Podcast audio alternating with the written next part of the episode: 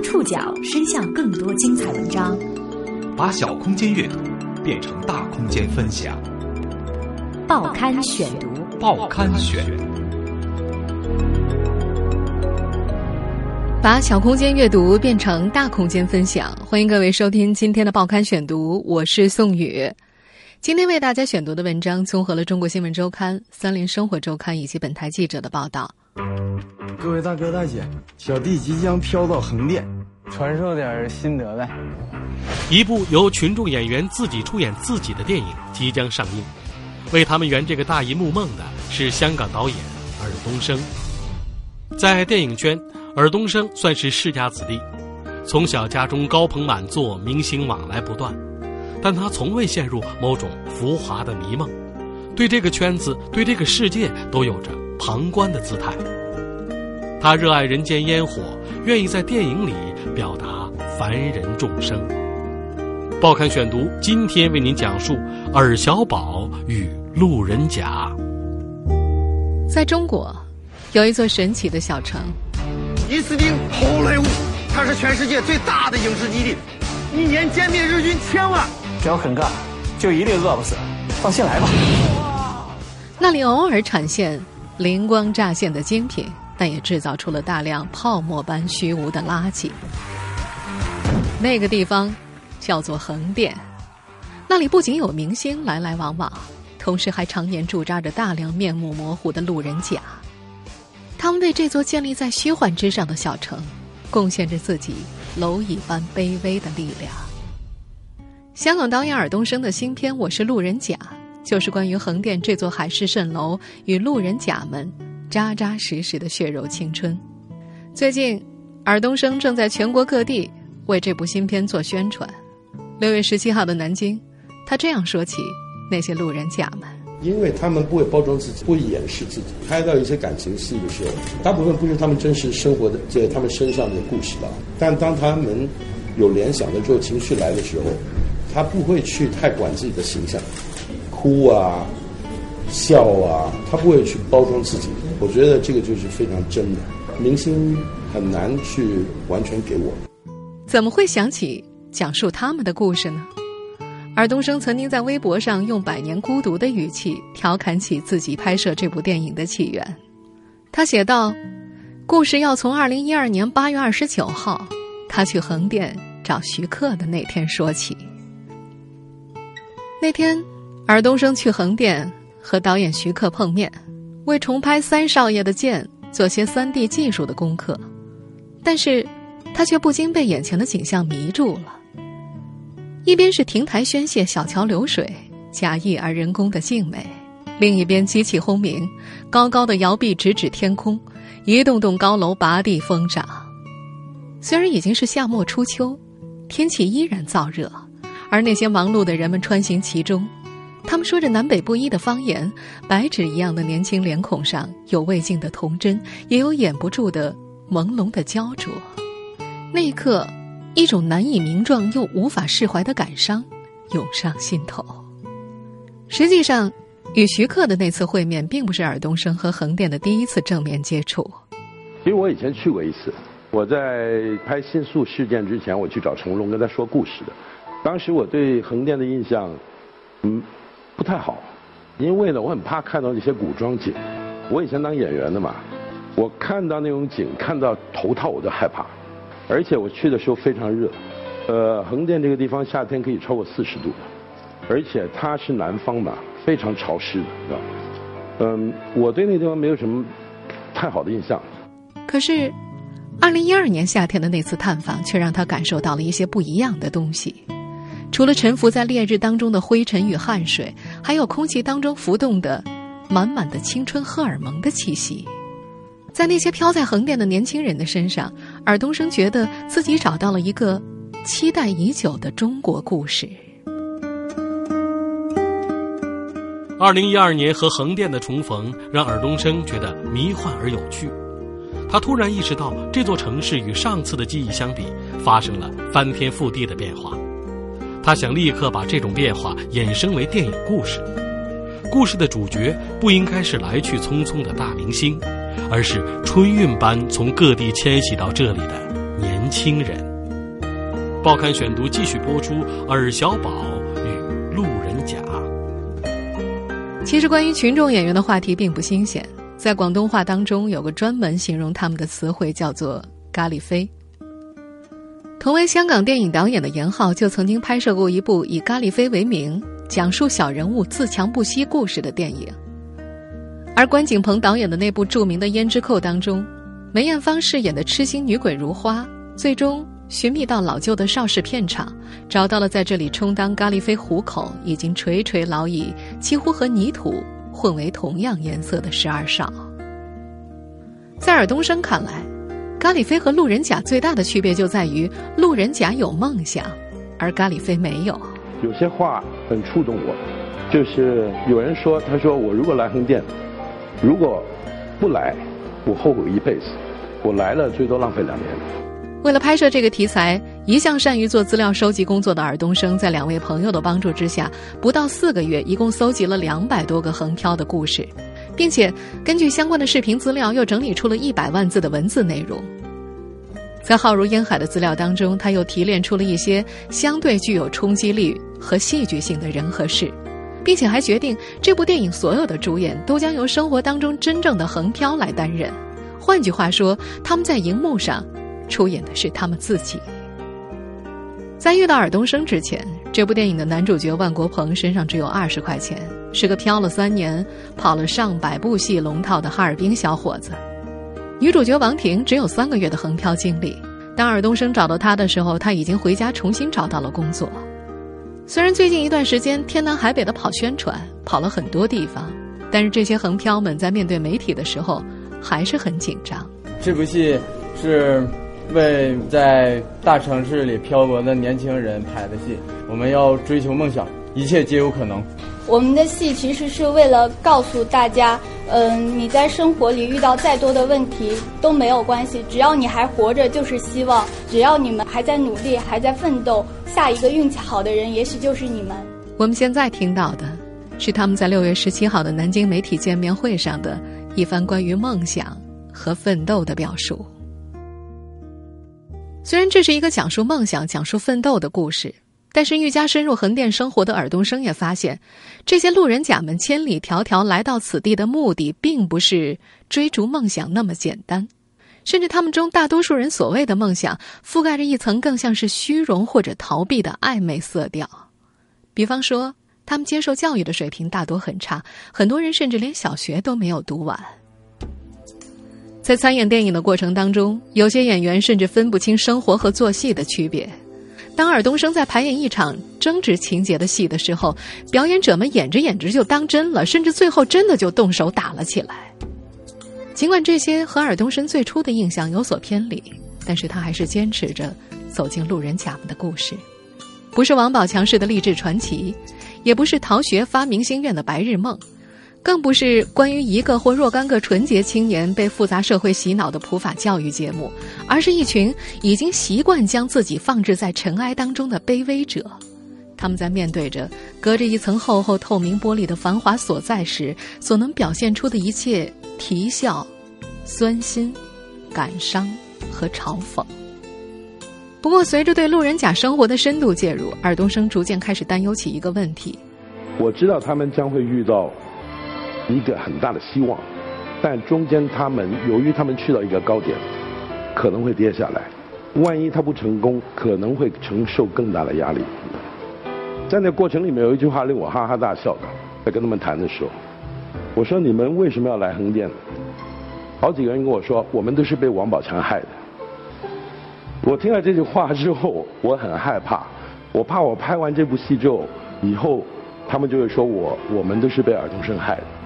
虽然只是一句玩笑话，但是尔冬升也承认，在电影拍摄结束之后，他只会和极个别的群演保持朋友式的关系。他甚至还拒绝了剧中的一个男孩子参加电影的相关宣传活动，因为他觉得那个男孩已经过于依赖他。这个在电影圈沉浮多年的资深人士想要分享一个残酷的道理：除了自己，没有人会改变你的命运。虽然经常喜欢讲述小人物的故事，但在香港电影圈里，没有人觉得尔冬升真的经历过小人物的日子，他是实实在在的世家子弟。报刊选读继续播出尔小宝与路人甲。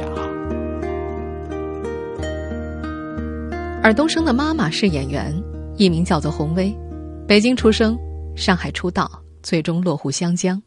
爸爸尔光是电影制作人，而洪薇在嫁给尔光之前还有过一次婚姻，所以尔冬升有两个同母异父的哥哥，分别叫做秦沛与江大卫。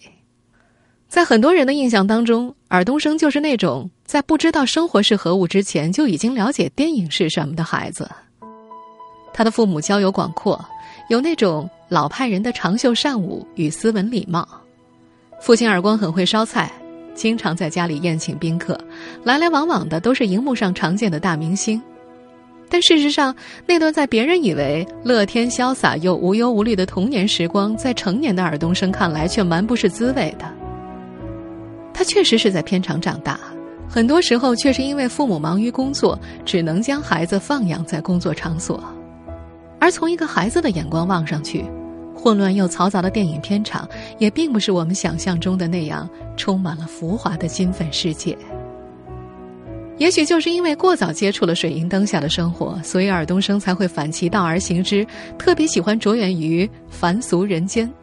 他仿佛早就练就了一种能够自然而精确地屏蔽掉风花雪月和无病呻吟的本领，比如。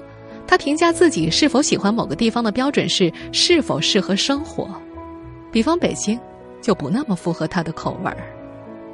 他当过演员、编剧、导演和监制，其中最讨厌的职业是演员，最大的原因是觉得演员不接地气。他说自己当演员的时候不知道泡面和可乐多少钱，他笑称，估计现在去问刘德华，他肯定也不会知道白菜和萝卜的价钱。如今打开尔冬升的微博页面，关于博主所在地一栏，他填写的是香港九龙，那是他从小生长的地方，不中不西，鱼龙混杂，但却又充满了执拗又旺盛的人间烟火。那个地方很有意思，往前看是九龙塘富人区的豪宅与花园洋房，往后看是藏污纳垢、隐藏着毒品与犯罪的九龙城寨，而他的家恰好在他们中间。一九九三年，九龙城寨被香港政府彻底拆除了。从此，这座生猛又常年不见天日的城中之城，成为了民俗文化遗产公园，孤零零的被矗立在原址。而原来那片在老香港记忆当中泛黄的末世风景，也就此烟消云散。就在同一年，尔冬升拍出了一部日后叫好又叫座的影片《新不了情》。庙街，旧戏院，唱古老调的活泼少女袁咏仪与落魄音乐人刘青云的爱情故事，至今让很多港片的热衷者恋恋难忘。事实上，在尔冬升的大部分电影里，永远有一个温情或者阴暗的隐秘角落，是永远留给他记忆当中的九龙的。《新不了情》当中的红豆钵仔糕，忘不了当中的小巴车。旺角黑夜中的黑帮火拼，门徒当中的毒品交易，在他们的背后都有一束尔冬升透过取景框，复杂又悲悯的目光投射。尔冬升有一个著名的昵称“小宝”，如今这位即将入行四十年、早已经过了天命之年的导演，依然不得不头顶“小宝”的绰号。这个当年由姥姥起的寄托长辈宠爱的小名，怕是走到八十岁都得跟着他。报刊选读继续播出尔小宝与路人甲。尔小宝这个业界花名到底是怎么叫响的？咱们还得回顾一下尔冬升一马平川的星途。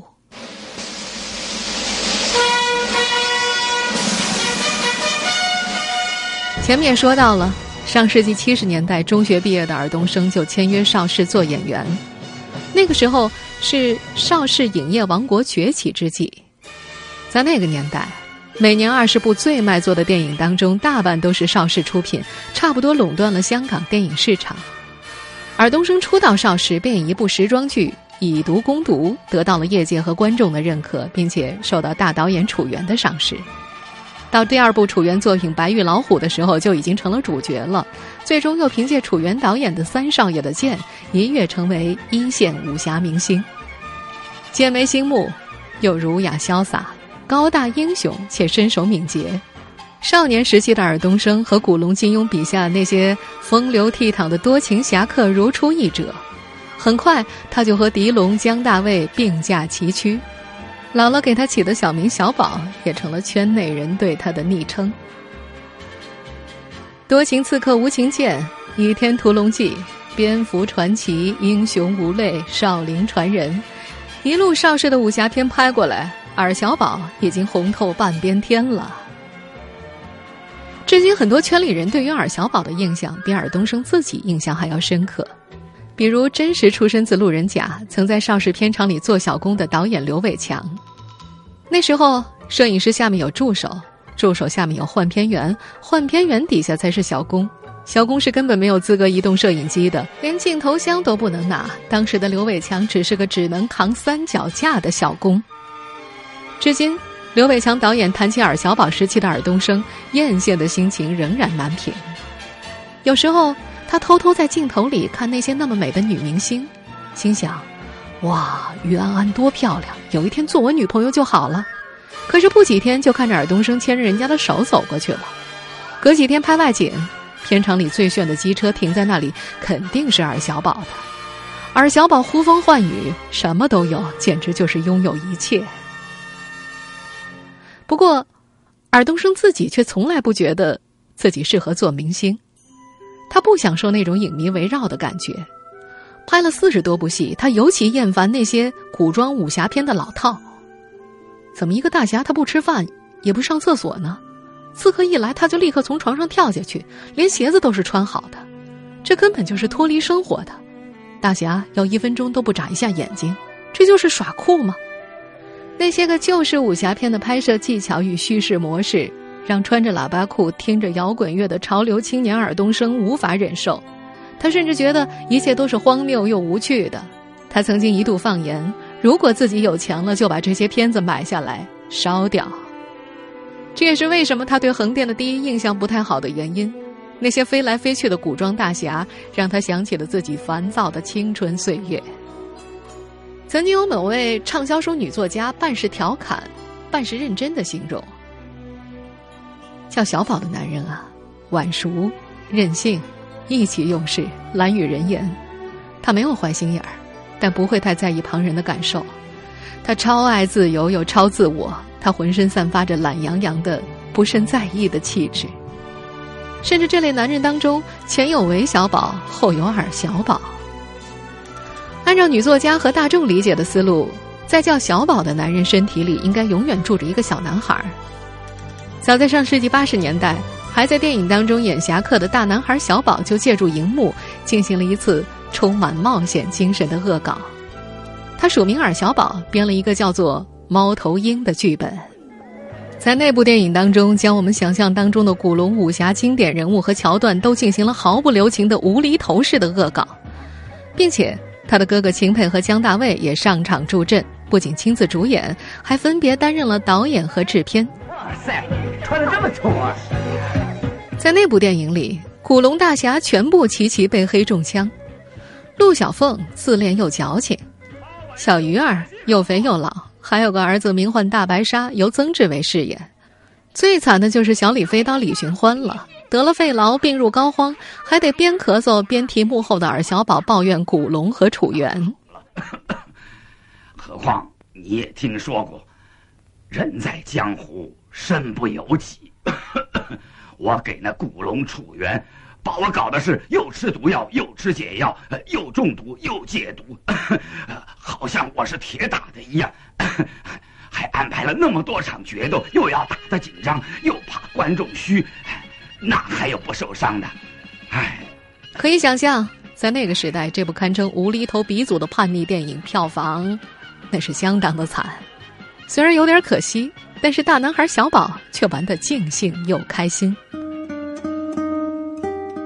放弃演员工作后，小宝式的好奇心越发凶猛，他越发喜欢用旁观者的姿态去叙述那些凡人众生人间烟火。报刊选读继续播出尔小宝与路人甲。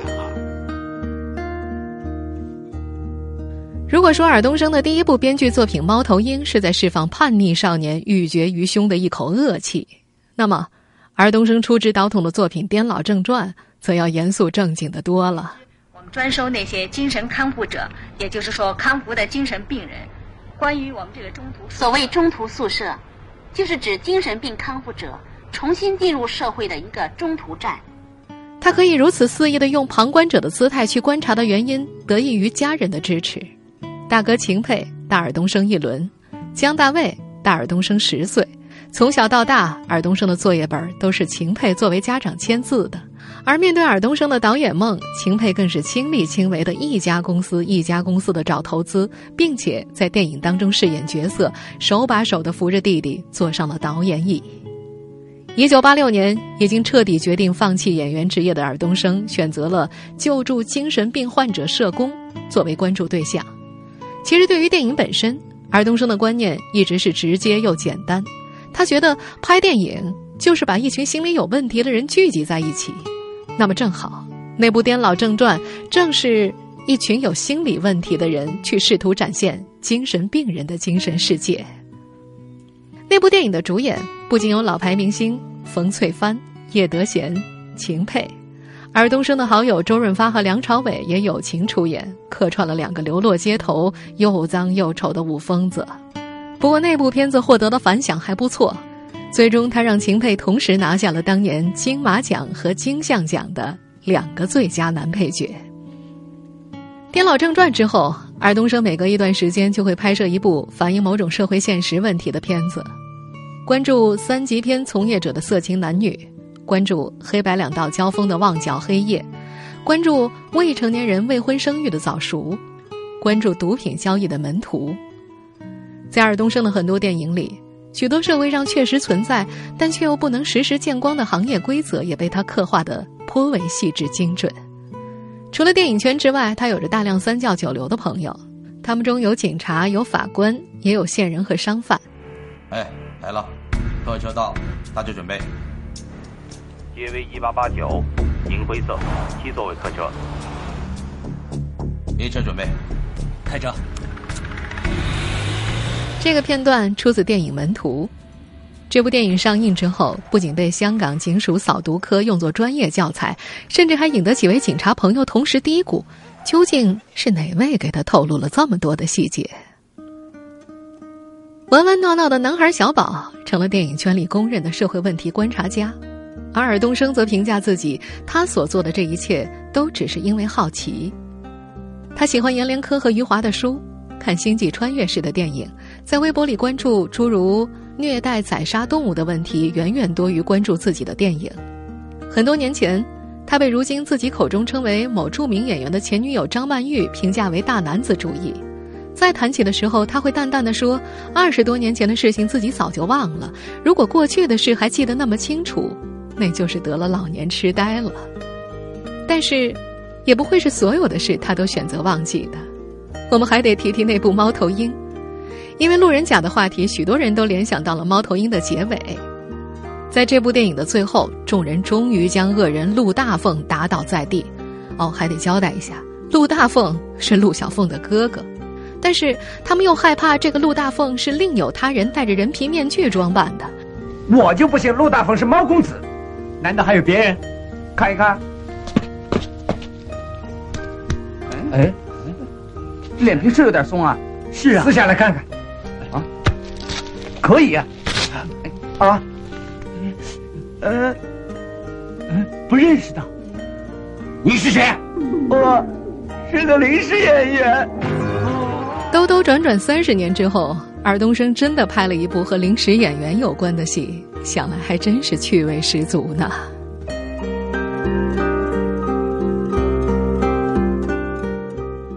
听众朋友，以上您收听的是《报刊选读》，尔小宝和路人甲，我是宋宇，感谢各位的收听。今天节目内容综合了《中国新闻周刊》《三联生活周刊》的内容。